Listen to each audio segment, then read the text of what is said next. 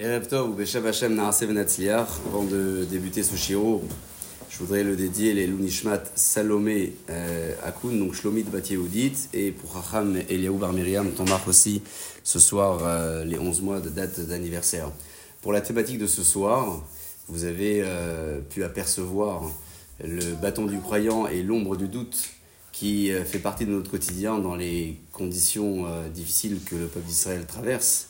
Nous parlons toujours de ces grands événements qui se passent en Eretz Israël et depuis quelques mois d'ailleurs, mais particulièrement ce soir, je débute la conférence avec un pincement au cœur en pensant à toutes ces familles euh, brisées, à ces épouses qui n'ont pas retrouvé leur mari, à ces enfants qui n'ont pas retrouvé leur papa, suite aux derniers événements tragiques que nous avons euh, appris cette semaine. Et j'aimerais que, au travers de notre chiour ce soir, on puisse ensemble se renforcer dans notre foi, malgré les questions et malgré euh, nos différents doutes qui s'installent au fil du temps, avec euh, pour appui nos grandes références bibliques et rabbiniques, que ce soit dans les versets de la Torah ou encore dans les propos de nos sages, et toujours dans un objectif unique, celui de retrouver le chemin de la foi si on l'a perdu, ou peut-être de se sentir un peu plus en sécurité en étant déjà investi dans, ce chemin-là, et toujours et encore avec euh, le lien le plus fort que l'on peut euh, découvrir ensemble dans la section hebdomadaire de cette semaine, qui est donc la section de euh, Béchalar.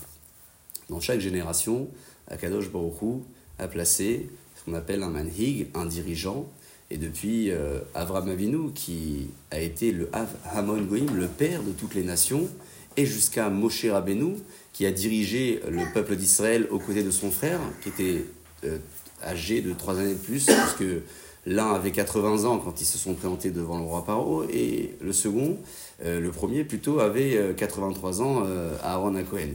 Ils avaient tous les deux une fonction un peu différente, puisque Moshe était euh, versé essentiellement sur la transmission euh, de la Torah et, de la pratique de la loi entre l'homme et Dieu, alors que Aaron, son grand frère, était davantage penché sur les lois euh, considérées et dites comme celles qui touchent les relations sociales, celles qui concernent la paix entre les uns et les autres, l'amitié, l'amour, la bonté, tout ce qu'on peut accorder à d'autres euh, nommé donc dans les textes les mitzvot ben Adam lachavero pour le pôle de Aaron Cohen, celui qui diffusait la paix, qui la transmettait, et euh, pour le pôle de Moshe Rabbeinu, c'était plutôt la, la mitzvah ben Adam lamakom qui était donc en relation directe avec euh, Chaque génération a donc bénéficié de ce Moshe Rabbeinu et jusqu'à aujourd'hui, nos textes le disent plus clairement, que Akadosh Baruch compare Iftar, qui était un grand homme dans sa génération, à Moshe Rabbeinu, qui l'a été également dans la sienne. Aujourd'hui aussi, nous bénéficions de ces grands hommes que nous ne connaissons peut-être pas,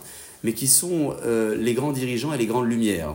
On peut les consulter lorsque l'on considère qu'un besoin se ressent, ou encore lorsque le peuple d'Israël vit un moment difficile, ou même ne pas les consulter, mais s'inspirer simplement de leur personnalité, s'inspirer de leur grandeur, de leur connaissance, et toujours avec euh, cette idée en tête qu'Akadosh Borou a placé, et je le répéterai, dans chaque génération et jusqu'à la fin des temps, un dirigeant aussi important que Moshe Rabbeinu. Est-ce que vous avez déjà entendu l'histoire d'un dirigeant dans le peuple d'Israël n'a pas été critiqué. Tout au long des euh, différentes phases que le peuple d'Israël traverse, la Torah le raconte à plusieurs reprises, comment Moshe Rabbeinu, ce grand dirigeant, est contesté, critiqué, comment devant euh, l'esclavage en Égypte, qui était un esclavage sans précédent, on n'arrive même pas à imaginer le scénario, Moshe et Aaron sont critiqués aux yeux du peuple, on leur dira carrément, vous avez asséché notre image devant le roi, alors qu'ils ont en réalité accepté de réaliser une mission en mettant leur vie en péril, en mettant également leur famille quelquefois en péril, puisqu'ils se séparaient carrément de leur propre famille, devaient quitter le foyer, ils devaient s'investir pleinement pour le collectif, pour la communauté, et malgré ces investissements, ils ont été constamment critiqués. Akadosh Bohu rassure Moshe Rabbeinu qui se pose la question et lui dit Ehiye Asher le Dieu que j'étais lorsque le peuple d'Israël a déjà traversé sa première difficulté, sera le Dieu que je serai lorsqu'il sera amené à être confronté à de nouvelles difficultés. Et à ce moment-là, Akadosh Bohu donc entend la voix de Moshe lui dire Il suffit que le peuple d'Israël traverse déjà cette première épreuve avant qu'il ne soit préparé pour la seconde. Il ne faut pas que les épreuves du quotidien soient alimentées par les épreuves éventuelles qui peuvent arriver le lendemain. Akadosh Baruch nous envoie des difficultés chaque jour, mais aussi des facilités. Il y a euh, un réel contrepoids à nous de trouver la jauge, puisque notre tendance et notre nature profonde sera de relever davantage la critique ou l'aspect négatif. On dira beaucoup plus simplement ça ne va pas plutôt que on dira ça va et très bien. Certains diront carrément il y a des choses qui vont bien, des choses qui vont euh, un petit peu moins bien. Et tout cela pourquoi? Puisque dans la nature profonde de l'homme, c'est toujours la critique qui est, qui est relevée, c'est toujours l'aspect négatif plus que l'aspect positif. C'est ce qui s'est passé donc tout au long de l'histoire et c'est ce qui se passe encore aujourd'hui. Aujourd'hui, nous traversons, et on le dit, nous, nous traversons, même si nous sommes à distance, puisque le peuple d'Israël est un peuple unique et uni en même temps. Donc nous traversons des moments difficiles et des moments qui, hélas, installent un doute dans l'esprit de certains, qui soient de personnes croyantes, fortes dans leur croyance, ou plus fragiles dans la leur, quel que soit le niveau de pratique, on aura toujours ce questionnement-là du pourquoi. Pourquoi Akadosh Borou a fait? Pourquoi Akadosh Borou n'a pas fait? Pourquoi est-ce que Hachem a décidé de faire ceci ou de faire cela Pourquoi telle et telle personne a été privée d'un mari, d'un papa, d'un enfant? Des questions euh, finalement sur lesquelles on n'aura pas de réponse. Pourquoi? Puisque qui peut prétendre être le secrétaire du bon Dieu? Celui qui vous dit la Deuxième Guerre mondiale a éclaté dans les pays de l'Est à cause de ci et de cela, c'est celui qui se prétend pour être le secrétaire du bon Dieu. Kadosh Borou n'a pas donné les clés du monde à l'homme. Hachem réalise ce qu'il réalise, et avec notre perception, notre capacité est limitée, on comprend et on saisit quelquefois les événements, mais toujours partiellement. Il n'y aura pas réellement d'explication profonde, globale, puisque le rôle de l'homme, ce sera de servir Hachem, de pratiquer sa Torah, ses mitzvot, malgré la question. Ça paraît simple lorsqu'on le présente comme ça, on le dit la tête froide, mais lorsqu'on est sur le terrain, face à la difficulté, face à la question et à l'épreuve, est-ce qu'on a la capacité de se mémorer ces enseignements qu'on a toujours entendus depuis qu'on était gamin Est-ce qu'on arrive à être réellement marqué et influencé par ces propos-là? Euh, Parfois oui, parfois non. Comment ça fonctionne réellement? Le Maral explique que Akadosh Baruch a créé euh, l'homme à son image, le texte le dit, mais l'homme est comparé un petit peu plus tard à ces arbres des champs.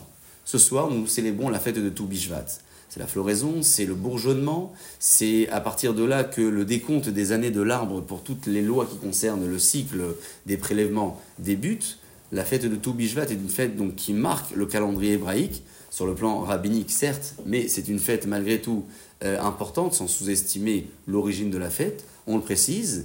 Et à ce sujet, la Torah nous enseigne que lorsque le peuple d'Israël devait traverser un territoire, fallait qu'il fasse attention à ne pas détruire un arbre fruitier. Pourquoi? Eh bien, pendant la guerre, vous savez qu'il y avait des priorités. Mais malgré ces priorités, il y avait certaines exigences et le peuple devait euh, s'y tenir. Parmi ces exigences-là, la Torah précise que le peuple n'avait, pas le droit pardon, de couper un arbre fruitier. Pourquoi? Qui a Adam et Asadé. Parce que l'homme est l'arbre des champs. Pas des champs, mais des champs. Et la Torah ne précise pas plus que cela où se situe la comparaison entre l'homme et l'arbre. Alors certains diront que l'arbre, euh, c'est une vie à part entière, ou c'est ce qui donne la vie, euh, un peu comme les hommes que nous sommes, puisque nous avons la vie, nous sommes animés par la vie et nous donnons également la vie. Il y a quelque chose de beaucoup plus profond que cela. Et c'est le Maral qui développe en disant que l'homme est à l'opposé de l'arbre, mais il se compare en même temps. L'homme, son shoresh, sa source première, se trouve dans les cieux, dans les hauteurs. Il y a ce qu'on appelle le gouffre, le corps, et il y a ce qu'on appelle la neshama, c'est l'âme qui nous anime. Elle se situe donc dans les niveaux supérieurs. Notre corps est donc positionné sur la terre, ici-bas, et notre shoresh, notre source première, se trouve dans les hauteurs, chez Akadosh Borou, puisque la neshama provient de là-haut. L'arbre, quant à lui, euh, occupe une place euh, tout à fait euh, différente, mais même opposée. Pourquoi opposée? Parce que la source première de l'arbre provient de la terre et se dirige vers les hauteurs. En réalité, nous sommes, nous, des arbres inversés. Pourquoi? Puisque notre source est là-haut alors que l'arbre est en bas, et notre corps, notre gouffre est en bas, alors que lui, son corps se dirige vers les hauteurs. Les branches de l'arbre, ce sont donc nos bras, nos jambes, ce sont nos membres, ce sont euh, ces euh, possibilités et ces facultés que Dieu nous accorde pour réaliser des choses. Et tout cela, grâce à quoi? Grâce à une petite flamme qu'on appelle la Neshama. Cette Neshama, cette âme, c'est celle qui nous fait vivre et qui nous permet de tenir. À la fin de la vie de l'homme, le Malach, l'ange qui est missionné pour retirer donc la Neshama, se présente devant la personne sur son lit de mort, et lorsque la personne le reconnaît, elle ouvre la bouche et elle pousse un cri. Qui est cet ange? C'est l'ange qui nous a confié la mission à notre naissance et qui nous a dit un jour on se reverra plus tard. Et lorsque l'ange revient à la fin de la vie, et on a peut-être, pour certaines personnes, découvert que la mission n'a pas été réalisée convenablement, un cri est poussé, et à ce moment-là, la bouche s'ouvre, et l'ange va placer à l'intérieur ce qu'on appelle mara, peut-être un poison ou autre chose. La neshama va donc quitter le corps, et à ce moment-là, les membres vont arrêter d'être réactifs, et le corps va vivre. Le corps va donc cesser de se tenir debout, même s'il est déjà allongé. Il n'aura plus la possibilité de réaliser. La Neshama donc se dirigera à nouveau vers sa source première. C'est le monde des Neshamot, comme ça dit Shlomo dans les textes. Vers Neshama Tashuv Hela Elohim. Le Ruach et la Neshama vont retourner chez Akadosh Borou. Et le corps qui contenait donc cette Neshama, ce contenant, retournera donc à sa source première qui est la terre. C'est pour cette raison que Akadosh Borou nous ordonne, lorsque nous sommes en guerre, nous avons besoin de quitter une zone de combat, un territoire, passer dans une ville, de faire attention à ne pas couper un arbre fruitier. Parce que l'arbre fruitier donne la vie. Mais l'arbre fruitier rappelle aussi à l'homme la place qu'il occupe. L'arbre fruitier, dit le Maral, nous rappelle que notre chorèche, notre source à nous, ne se trouve pas au niveau bas, en bas, dans la terre, comme les arbres, mais se trouve dans le niveau haut. Il est vrai que notre position est inversée, mais malgré cet inversement, le simple fait de contempler l'arbre euh, devrait nous permettre de nous rappeler quelle est notre position et quelle est notre particularité. Cette neshama, cette âme qui nous anime, nous permet donc de nous exprimer. Ce soir, je m'exprime devant vous parce que derrière cette expression-là, il y a une marche à il y a une pensée, il y a une réflexion, il y a aussi un travail. Et une fois que cette réflexion a été construite, elle est donc dite. C'est ce qui se passe pour euh, chacun et chacune d'entre vous lorsque vous avez besoin de vous exprimer. Ça peut être pour les moindres besoins du quotidien ou ça peut être pour les grands moments de la vie. On aura toujours une réflexion préalable, une construction, et ensuite les choses seront dites. Imaginons qu'on ne réfléchisse pas avant de parler. Comme ça peut arriver aussi, quelquefois, et qu'on exprime les choses avec impulsivité. Et on se dit ensuite, tiens, je devais le dire, c'est plus fort que moi. Ça arrive.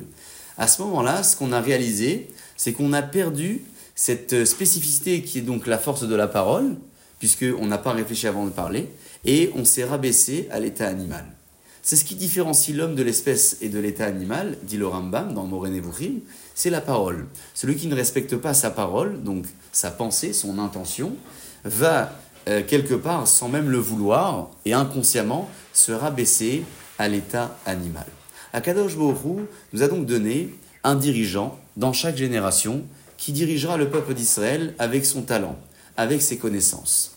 Moshe Rabbeinu a bénéficié dans l'histoire, et à plusieurs reprises la Torah le dit, d'un bâton avec lequel il a dirigé le peuple.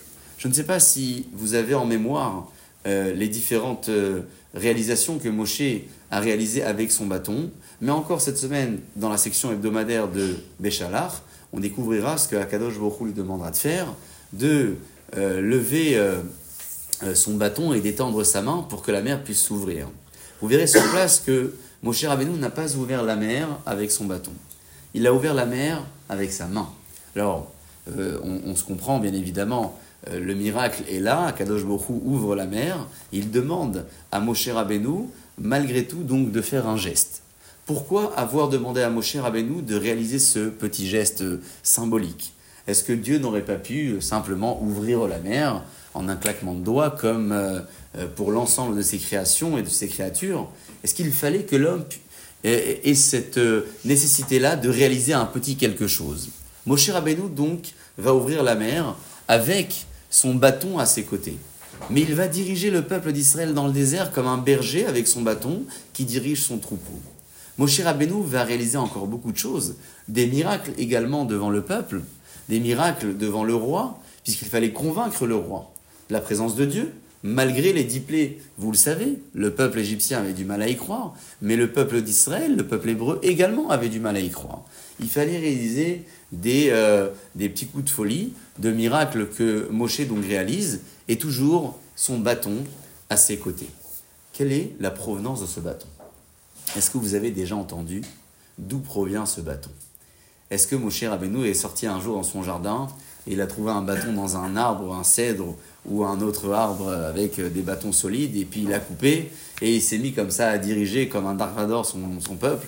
Est-ce que Moshe Rabbeinu a reçu ce bâton de la main d'Akadosh Borou directement Que s'est-il passé? Le Midrash de Pirkei des Rabbi Eliezer, écrit donc par Rabbi Eliezer Ben Urkanos, qui vécut à l'époque de la Mishnah, on est à peu près euh, il y a 2000 ans en arrière, euh, écrit que le bâton que Moshe Rabbeinu avait entre les mains est un bâton qui a été confié à Adam Arishon lorsqu'il a fauté et qu'il a été renvoyé du jardin d'Éden. Euh, Avram, pardon, Avram Avinu le récupère un petit peu plus tard, Shem, et comme ça Hanoch, et encore plus tard, jusqu'à que Moshe Rabbeinu va en bénéficier. Que s'est-il passé avec ce bâton depuis le moment où Adam Arishon l'a reçu jusqu'au moment où Moshe Rabbeinu l'a récupéré? Adam Arishon a fauté le jour de la création, de sa création, donc le sixième jour, avant l'entrée du Shabbat, et à ce moment-là, Hachem décide de les renvoyer donc du jardin d'Éden. Ils ont mangé le fruit de la connaissance. Heureusement qu'ils n'ont pas consommé le fruit de la vie. On le dit aujourd'hui. Peut-être qu'au fond de nous, on se dit tiens, Dommage qu'il ne l'ait pas mangé, on aurait été euh, immortel. Et Hachem décide donc de les renvoyer. Avant de les renvoyer, il lui offre ce bâton. Nous sommes à l'entrée du premier Shabbat de la création du monde. Sur ce bâton, le nom de Dieu est gravé. Et avec ce bâton, Adam Arishon va affronter le monde, le monde du désir, le monde du plaisir, le monde de la tentation, le monde de la connaissance du bien et du mal qu'il n'avait pas auparavant, puisqu'il ne connaissait pas avant d'avoir consommé. Et c'est ce même bâton qui va circuler de génération en génération. Yaakov va même en bénéficier. Yosef Hatzadik aussi. Il va le transmettre au roi par haut. Parmi les conseillers du roi, il y avait un homme qui s'appelait Yitro. Yitro, il est au palais royal, il, trouve en ce bâton quelque chose de particulier que peut-être d'autres n'avaient pas su découvrir sur place, il le récupère. Il arrive chez lui à la maison et il le plante dans le jardin, réellement. Lorsque Moshe Rabbeinu se trouve près du puits et rencontre les filles de Yitro, qui vont l'inviter plus tard à venir à la maison, la famille va commencer à se constituer. Moshe Rabbeinu aperçoit un bâton dans le jardin et il voit quelque chose dessus de particulier, mais lui avec sainteté, spiritualité. Il y a le nom de Dieu qui est gravé dessus. Il s'approche et il arrive à le saisir. Et lorsque Yitro voit ce futur euh, euh, dirigeant du peuple d'Israël et futur gendre qui se saisit d'un bâton que personne n'arrivait à déraciner depuis le moment où il avait planté, immédiatement, Yitro, le futur beau-père, dira Cet homme-là deviendra le dirigeant du peuple d'Israël. À ce moment-là, il dit le Midrash Yitro était convaincu que la seule personne qui avait réussi à arracher ce bâton du jardin, le bâton qui provenait depuis le moment où Adam Arishon a été renvoyé du Gan eh bien, c'est celui qui allait diriger le peuple d'Israël. C'est quoi le bâton? Pourquoi un dirigeant a besoin d'un bâton? On parle de l'arbre, des branches, on parle également du bâton. Quelle est la signification d'un bâton? Vous avez certainement remarqué, peut-être c'est un peu moins présent aujourd'hui, euh, on le voit dans le caddissuet, mais un peu moins dans les pharmacies, il y a cette fameuse perche avec le serpent autour. Vous voyez de quoi je parle? À l'origine de ce serpent-là, se trouve donc un événement que le peuple d'Israël traverse dans le désert. On raconte les faits vous allez voir que c'est systématiquement lié. Celui qui vous dit que ça n'a pas de lien, il conteste les textes ou il n'assume pas que la provenance de ce bâton-là est, biblique. La Torah nous raconte que le peuple d'Israël est touché par une euh, épidémie de morsures de serpents dans le désert. On a subi des choses puisqu'on a fauté. Et à ce moment-là, euh, le peuple commence à implorer puisque Moshe Rabbeinu encourage. Et Hachem lui dit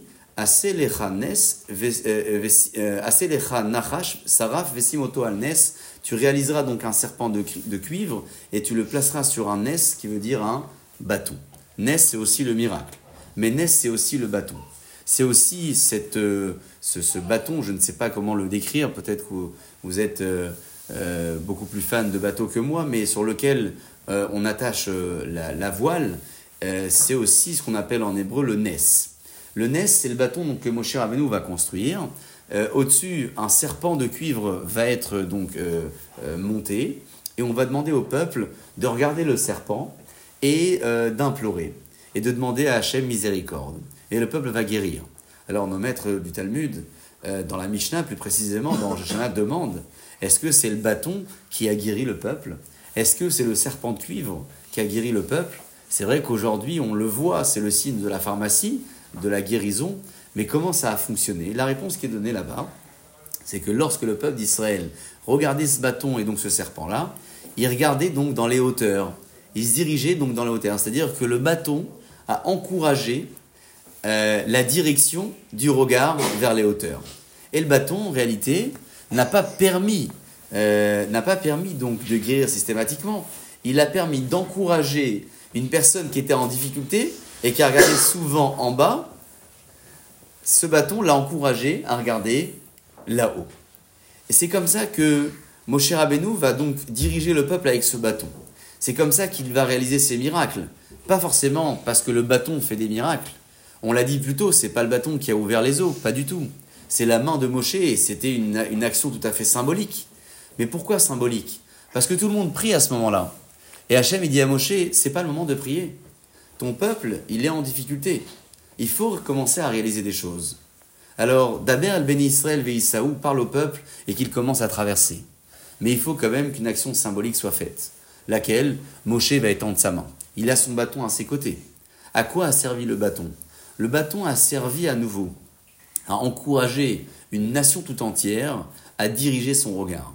C'est tout à fait ce qu'on a besoin euh, aujourd'hui lorsque nous traversons euh, des moments difficiles, ça peut être sur le plan euh, collectif, euh, communautaire ou même à l'échelle internationale, puisque le peuple d'Israël s'étend sur plusieurs continents. Ou encore, ça peut être lorsqu'une difficulté est rencontrée sur le plan familial ou même sur le plan personnel et professionnel. On a besoin parfois d'un petit coup de bâton. C'est pas le coup de fouet, mais c'est le coup de bâton. C'est quoi ce coup de bâton? C'est cet encouragement, cette petite parole, ce petit service qui va nous encourager à diriger le regard ailleurs. Mais où ailleurs Mais toujours dans les hauteurs. Lorsque vous parlez à des personnes expérimentées de la vie et que vous rencontrez des moments un petit peu difficiles, vous entendez souvent ces personnes vous dire Mais regarde les choses de haut, regarde de là-haut, prends un petit peu de recul sur les événements. Mais que veut dire regarder les événements de haut?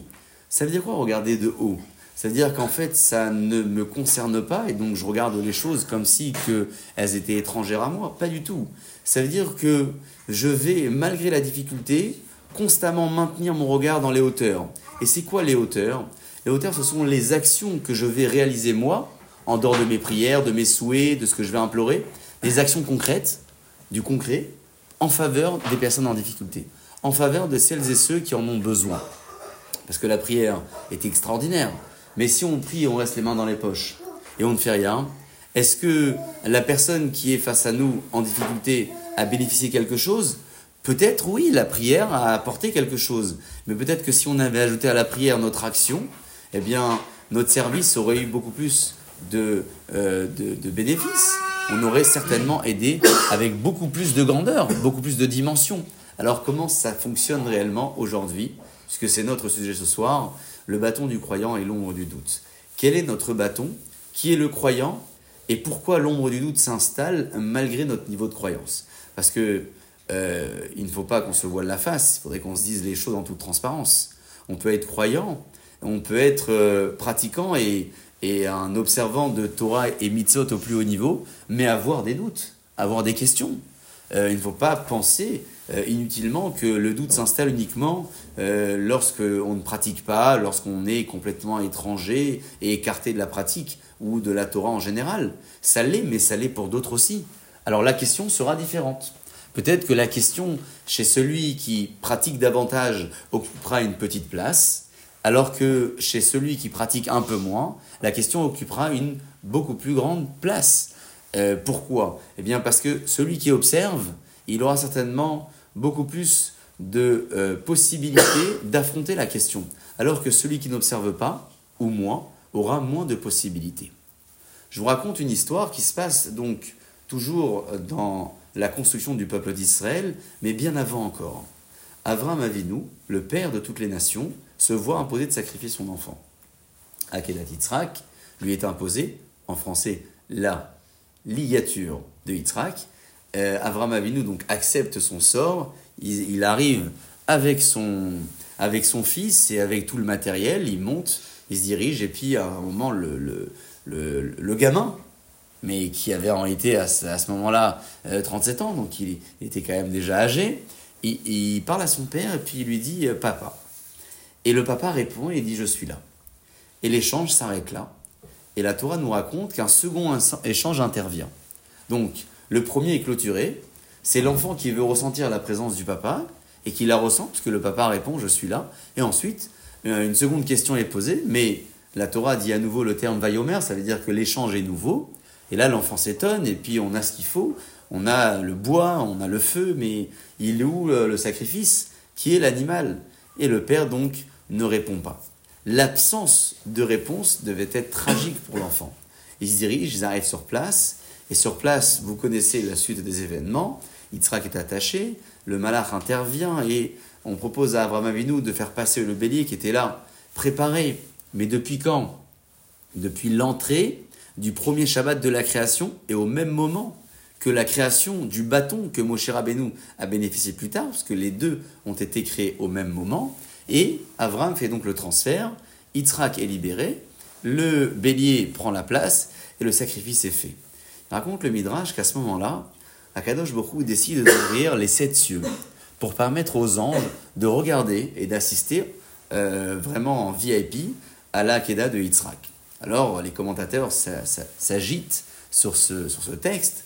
Pourquoi est-ce que Dieu a euh, eu besoin d'ouvrir les sept cieux? Est-ce que les anges ne, ne, peuvent pas apercevoir de la place qu'ils occupent ce qui se passe sur terre? Si Dieu a envie qu'ils aperçoivent, ils peuvent regarder. Pourquoi avoir eu besoin d'ouvrir les sept cieux Le Ramban Nachmanide, qui est vécu aussi à peu près au même moment que Rambam Maïmonide, qui est monté plus tard en, Israël et qui était aussi un maître de, de la halakha, de la pensée juive, de la morale, grand médecin aussi, et raconte que il avait un, jour l'un de ses élèves qui était très malade et euh, qui était en fin de vie.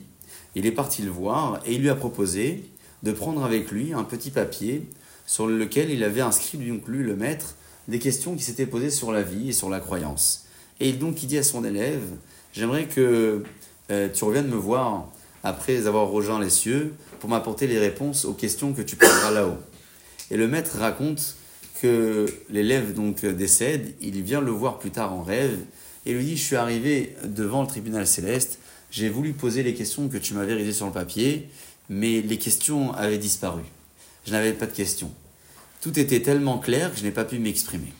Le Ramban raconte que lorsque son élève lui a dit ça en rêve, il a réagi en disant C'était exactement la réponse que j'attendais. Que s'est-il passé au moment de la euh, Hachem savait que si les malachim, les anges, avaient aperçu le sacrifice de la place qu'ils occupaient, ils n'auraient certainement pas compris la difficulté de l'épreuve.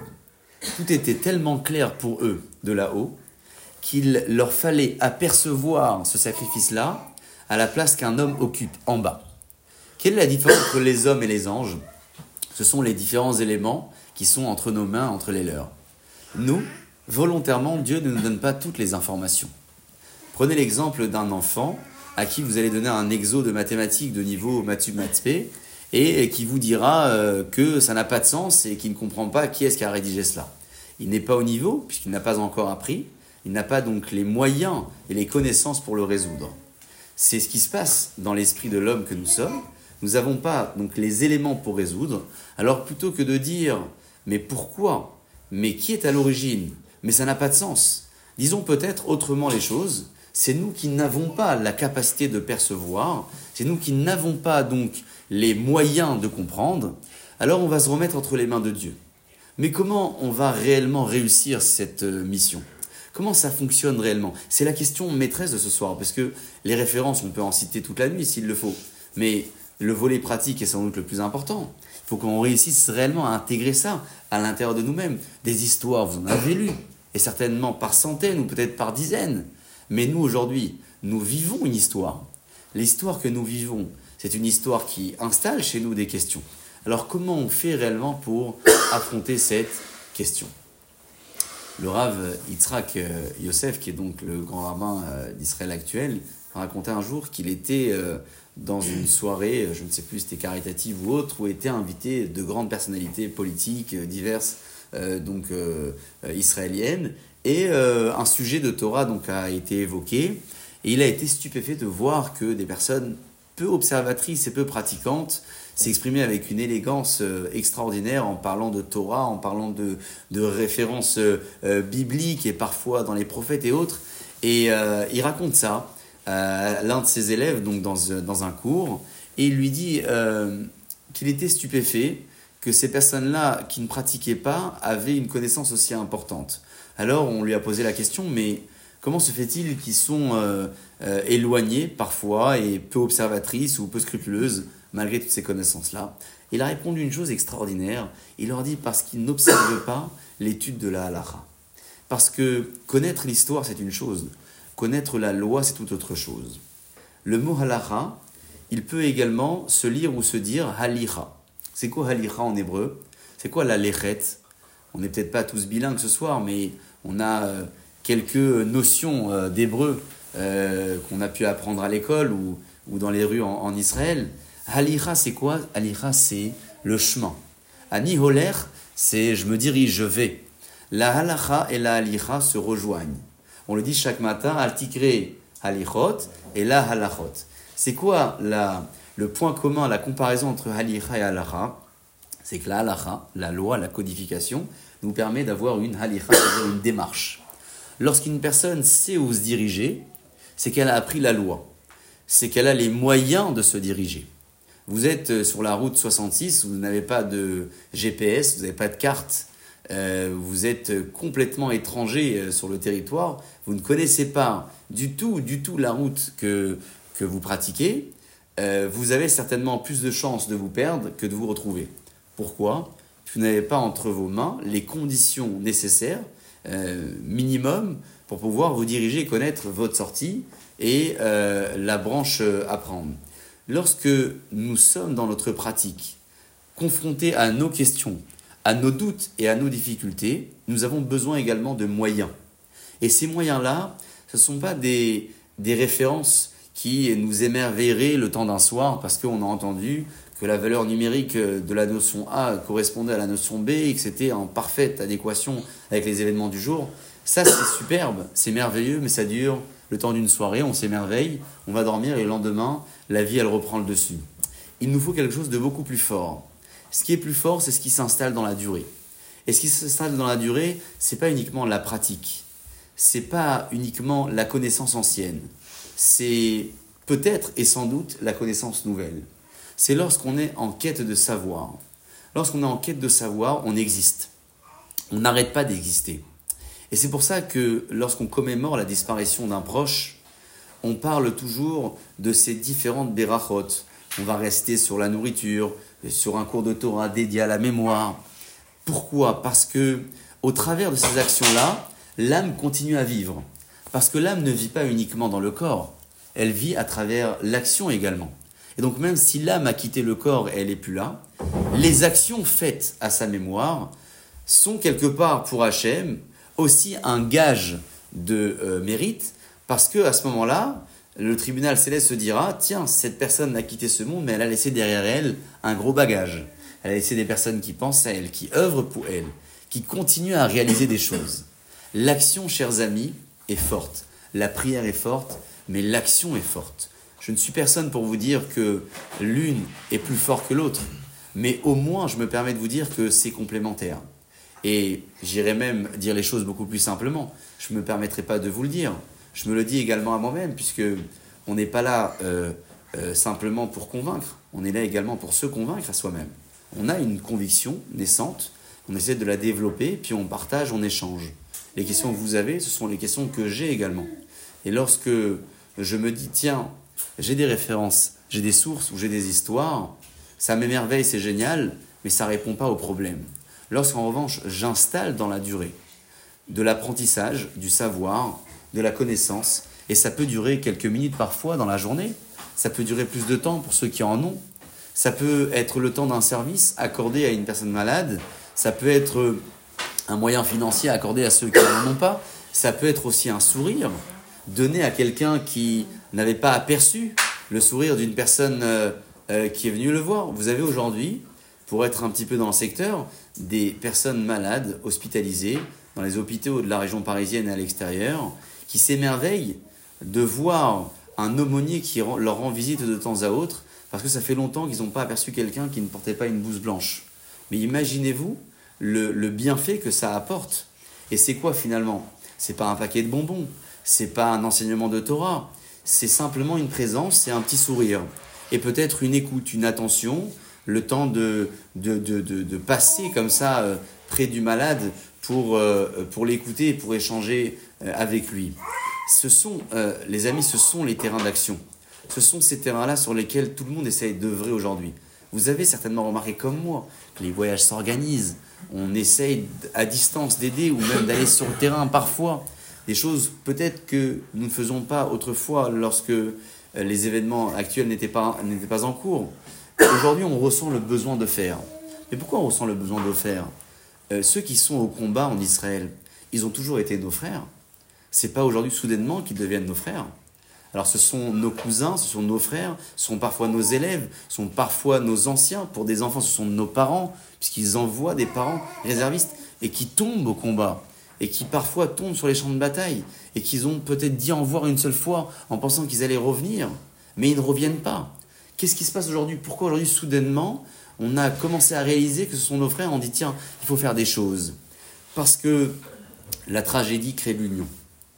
Et c'est sans doute malheureux à dire, mais il faut le dire. La tragédie crée l'union. Et lorsque la tragédie n'est pas là, ce n'est pas que l'union disparaît, c'est que l'union s'oublie. L'union est là, Shema Israël, Hashem Elokeinu, Hashem Echad. Demandez autour de vous. Qui est-ce qui ne connaît pas la phrase de Shema Israël? Mais les plus égarés la connaissent. Vous avez entendu l'histoire du Rav Kahanman qui a ouvert l'institution la plus importante en Israël dans les temps d'après-guerre. On appelle la Yeshiva de Ponyovitch. Il est rentré donc après la guerre dans un couvent. Et il a demandé euh, à celui qui était responsable, le prêtre ou je ne sais qui, euh, de euh, lui confier et de lui rendre les enfants juifs qui avaient été confiés au couvent avant la guerre. Et l'homme lui a répondu qu'il ne les retrouvera jamais, puisqu'ils étaient déjà assimilés, et certainement qu'ils étaient des enfants parmi tant d'autres. Alors, le Rav demande à cet homme la permission de rentrer donc, à l'intérieur de l'internat et de les solliciter à sa manière. Il accepte, il rentre, et il écrit la phrase de Shema Israël. Et les enfants vont répondre à l'unisson. Ils vont chanter ensemble et ils vont dire mamé, c'est-à-dire maman, puisque ce sont les enfants qui vont se rappeler du chant des mamans qui leur chantonnaient le schéma Israël avant de dormir lorsqu'ils étaient plus petits avant les temps de guerre. À travers quoi le Rav va réussir à récupérer des milliers d'enfants pour les ramener dans le chemin du judaïsme dans les temps d'après-guerre à travers une phrase, à travers un petit quelque chose qui, euh, peut-être aujourd'hui, euh, n'a pas beaucoup de signification dans l'esprit de certaines personnes, parce que ça devient presque euh, machinal. On le dit le soir avant de dormir, et puis on le dit dans la prière du matin, dans la prière du soir, ou lorsqu'on met les tefilines, parce qu'on n'a pas eu le temps, on s'est posé la question s'il nous reste quelques minutes pour les mettre avant que le soleil se, couche, on dit schéma Israël, ou bien on est dans la rue et on a trouvé quelqu'un de merveilleux qui nous a donné la possibilité de, de faire la mitzvah. Donc ça devient presque une action comme ça qui est faite symbolique. Mais il faudrait qu'on y mette plus de sens. Qu'on se dise, tiens, c'est quoi Shema Israël? Écoute Israël, Hachem nous. Hachem notre Dieu, Hachem Echad, Dieu est unique. Mais à qui est-ce qu'elle s'adresse cette phrase-là? On l'adresse à Dieu ou pas? Pas du tout. C'est une phrase qui nous est adressée à nous-mêmes. À qui et quand est-ce qu'elle a été adressée? Yaakov Avinu, son lit de mort, il réunit ses enfants. Il essaie de leur dévoiler la nature de la délivrance et les temps lorsque le Machère viendra, la prophétie disparaît. Il demande alors si peut-être parmi les enfants il y en avait un qui s'était éloigné de Dieu. Et ils vont tous répondre à l'unisson. Shema Israël, écoute Israël. Papa, puisque Yaakov s'appelait Israël, Hachem Elokeinu, Hachem Echad. Dieu est unique, Dieu est un, et il est notre Dieu. Nous sommes unis, et en même temps réunis dans nos convictions. Et qu'est-ce qu'il répond le papa à ce moment-là? Il dit Baruch Shem Kevod Malchuto Leolam Vaed, béni soit-il son nom, nom de Dieu, et sa royauté. C'est la raison pour laquelle aujourd'hui nous disons Shema Israël fort et le Baruch Shem doucement. Parce que Shema Israël a été institué et dit dans les textes de la Torah, dans le livre de Devarim, et Baruch Shem Kevod n'a pas été euh, dit dans la Torah, c'est Yaakov qui l'a dit lui-même. Et donc, comme Yaakov a dit cette phrase-là, il fallait l'instaurer. Mais on n'allait pas l'instaurer au même niveau que le schéma Israël qui était inscrit dans la Torah. Alors la phrase a été instaurée, mais à voix basse, à l'exception d'un seul soir de l'année, qui est le soir de Kippour, où l'ensemble des hommes euh, sont au même niveau que les anges, et donc l'ensemble dira Baruch Shem Kevod Malchuto fort, puisque les anges disent Baruch Shem Kevod Malchuto fort, lorsque nous, nous disons Shema Israël.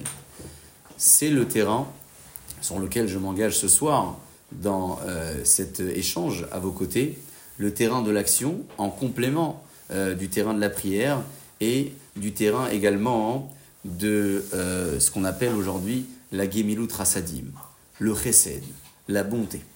Regardons ensemble l'écriture de l'alphabet hébraïque.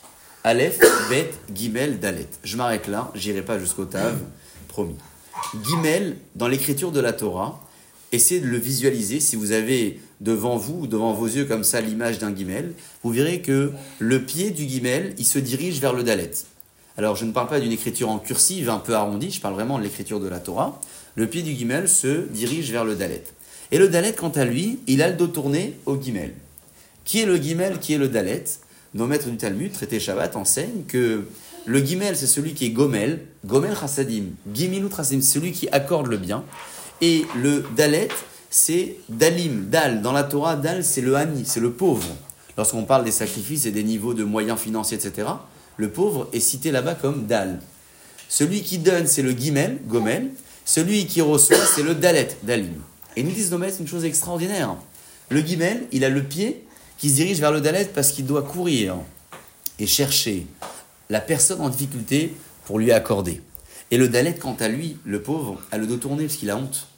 Alors, le gomel que nous essayons tous d'être euh, ce soir et dans la vie de tous les jours, puisque dans nos intentions, ce sont les actions qui vont démarrer ce soir, même si on n'est pas encore sur le terrain, mais peut-être que ensemble, dans notre réflexion, on va déjà commencer à construire. Eh bien, nous sommes les gomels. Nous allons accorder, nous allons chercher la cause. Nous allons courir vers la cause. Mais attention, nous n'allons pas courir vers une cause qui va nous donner de la gloire, des honneurs, puisque nous allons réaliser les choses pour que le Dalet, celui qui reçoit, le reçoivent dans la discrétion, qui nous donne d'eau carrément. Parce que l'essentiel, c'est pas qu'il ait vu euh, la provenance de l'action, l'essentiel, c'est que l'action a été faite et qu'elle soit arrivée à destination. C'est comme ça que je perçois euh, le bâton du croyant qui se trouve entre nos mains.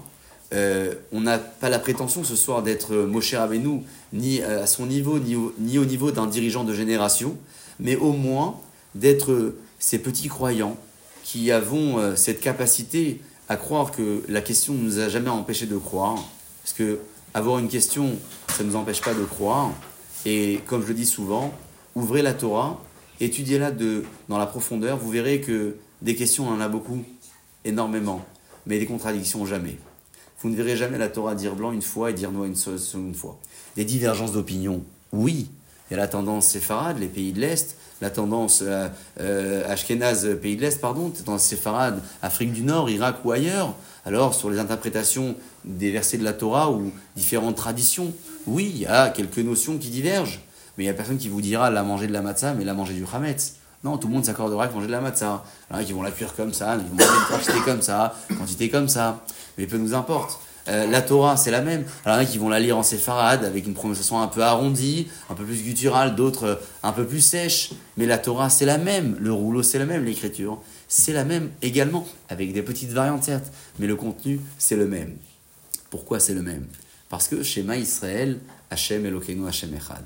Alors, plutôt que euh, de profiter, entre guillemets, malheureusement, des événements actuels tragiques que nous traversons pour nous unir, Espérons que ces événements soient déjà terminés à l'heure où on se parle. Et si ce n'est pas le cas, mais que ce soit le cas juste après, mais que l'union que ces événements ont créée puisse perdurer dans le temps. Parce que l'émerveillement dont je parlais tout à l'heure disparaît. Mais pourquoi il disparaît? Parce qu'il n'y a pas d'action. Mais si l'action est là et marquée, comme ceux qui montent des associations pour des causes diverses, d'enfants malades, je quittais ce soir euh, une, soirée tout qui défendait cette cause-là. Euh, euh, et, celle qui en était responsable avait euh, euh, le merveilleux projet de rappeler la mémoire de, de sa fille qui avait euh, quitté ce monde dans des conditions difficiles.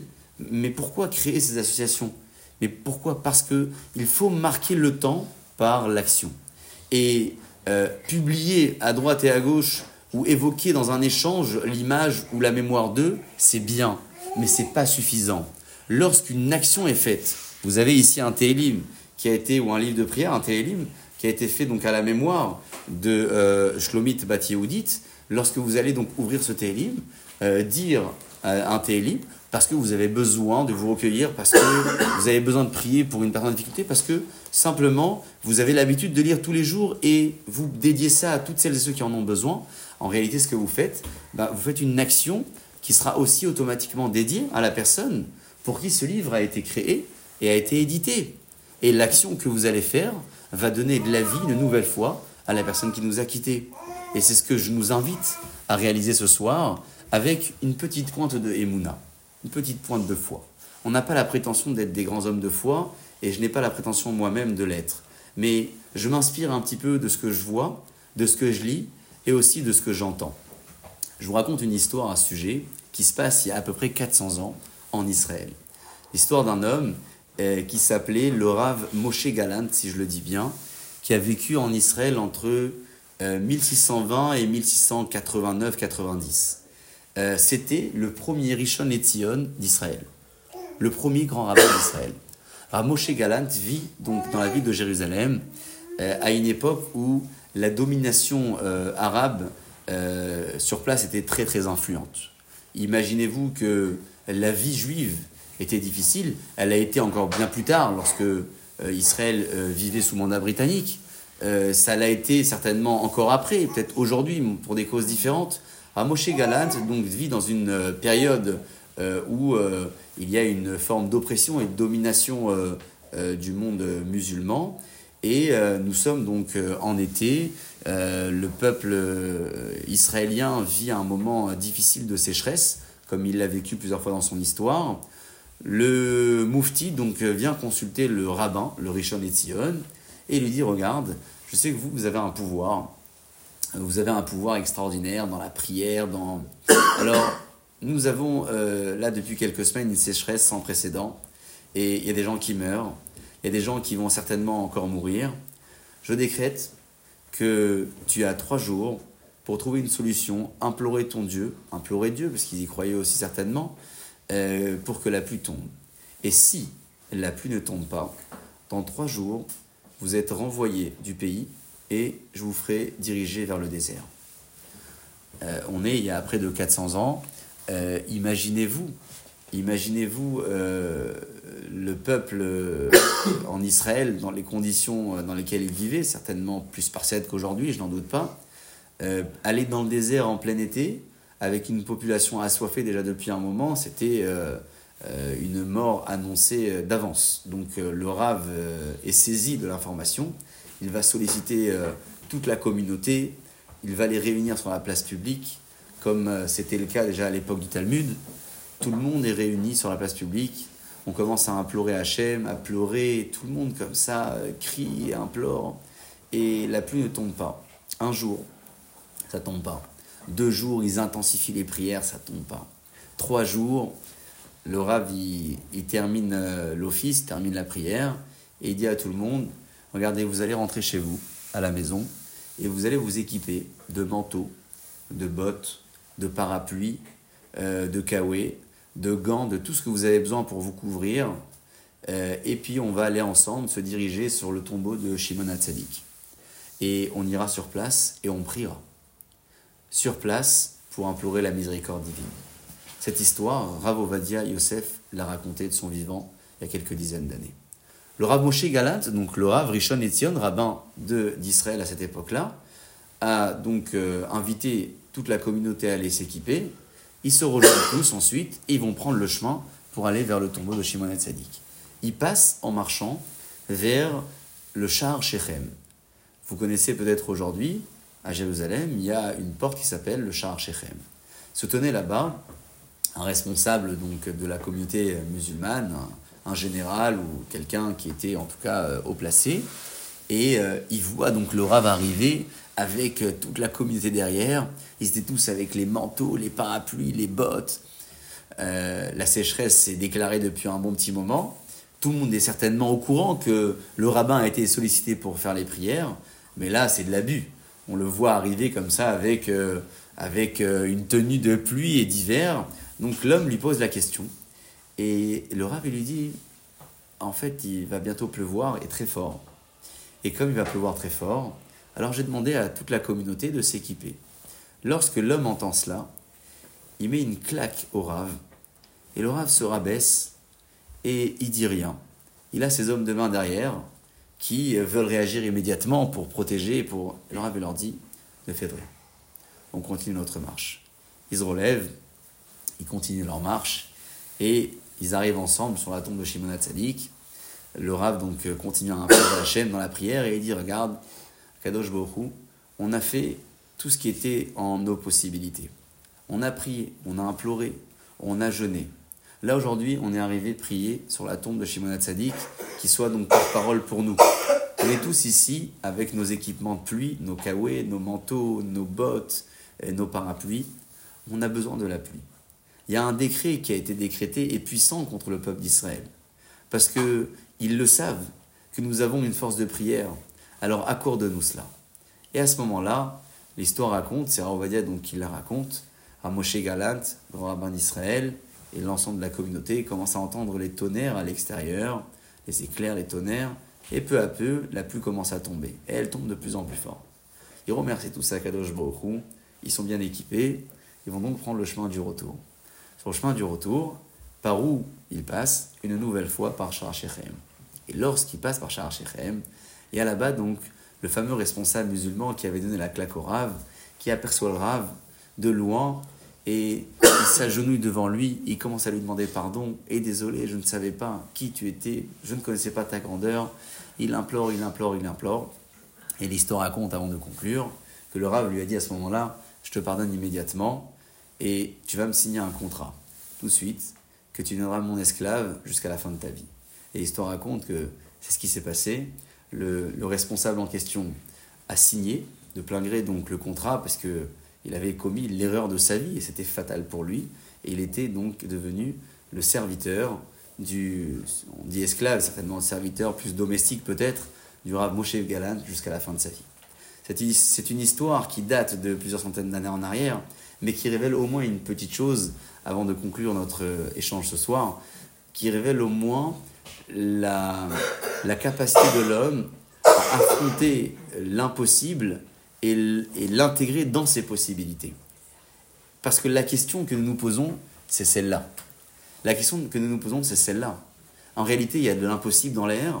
Nous, nous connaissons nos possibilités, puis ce qui est en dehors de nos possibilités nous inquiète. On se dit, tiens, pourquoi c'est passé comme ça? C'est pas normal qu'un papa jeune à, quitter ce monde. C'est pas normal que ce bébé a été pris en captivité, qu'il soit de l'autre côté, qu'il a fêté son anniversaire dans, dans, dans des, maisons, dans des conditions euh, qu'on imagine difficiles. Mais évidemment que c'est pas normal. Évidemment que ça sort de nos champs de possibilités parce que nous avons, nous, une logique humaine et pour nous, ce n'est pas humain. Donc évidemment que ça sort de nos possibilités. Mais lorsque ça sort de nos possibilités, ça entre dans les possibilités de quelqu'un d'autre. Mais de qui? Mais il y a un maître qui est à l'origine de la manœuvre. Alors pourquoi il le fait? Je n'ai pas la réponse ce soir, mais je sais au moins que en m'inspirant de l'histoire de notre peuple, en m'inspirant de ce que le bâton de ce grand homme a pu réaliser au milieu du peuple, en m'inspirant de ces actions-là qui me mènent toujours vers le haut et qui dirigent mon regard toujours vers la hauteur, alors j'arrêterai quelquefois de regarder ce qui se passe dans les médias, j'arrêterai quelquefois de regarder ce qui se passe dans les critiques contre Israël, j'arrêterai de regarder les, les réactions de celles et ceux qui considèrent aujourd'hui que, euh, le, que, le, que, l'armée en Israël est, est plutôt euh, agressive que victime, j'arrêterai en réalité de diriger mon regard vers le bas, je regarderai plutôt vers le haut. Et puis, ces critiques, ces réactions-là, euh, entreront pour moi dans le fameux dicton de la bave du crapaud qui n'atteint pas la blanche colombe. C'est comme ça que ça devrait fonctionner. Alors où se trouve mon regard Mais dans les hauteurs. Mais c'est où les hauteurs Les hauteurs, ce sont les personnes qui ne sont pas dérangées par la question. Et il en existe, chers amis. Fouillez, vérifiez, vous verrez. Vous avez des personnes dans votre entourage qui sont pas forcément les personnes les plus marquantes en apparence euh, et, et qui sont parfois des gens simples, mais qui arrivent avec la simplicité à avoir une foi en Dieu de manière intègre. sans se poser la question ou sans que la question ne le dérange. Alors on s'inspire. Ces personnes-là, ce sont nos bâtons. Ce sont, ce sont les bâtons du croyant. Ce sont eux les bâtons du croyant. Ce sont eux qui vont effacer l'ombre du doute. Et ce sont eux qui vont nous encourager à créer de l'action, à créer du service, à créer du bien. Et tout cela en associant à la prière que nous allons euh, ensemble évoquer ce soir à nouveau devant Hachem à la, fin de notre cours de en implorant sa miséricorde pour que toutes les personnes malades puissent guérir, pour toutes celles et ceux qui sont pris en captivité puissent être libérés de cette captivité-là, que les militaires qui sont dans les zones de combat et dans des conditions parfois difficiles, des pères de famille, des réservistes ou des jeunes militaires avec qui je me suis entretenu encore il y a quelques semaines, qui ont parfois 18, 19 ans, qui sont dans des conditions de bataille terribles, puissent, eux, tous, rentrer à la maison, sains et saufs, retrouver leur famille dans des conditions merveilleuses et qu'on puisse, nous, continuer à créer l'union après toute cette tragédie pour recevoir enfin la venue du Mashiach, Bimera Beyamenu. Amen, Amen. Amen.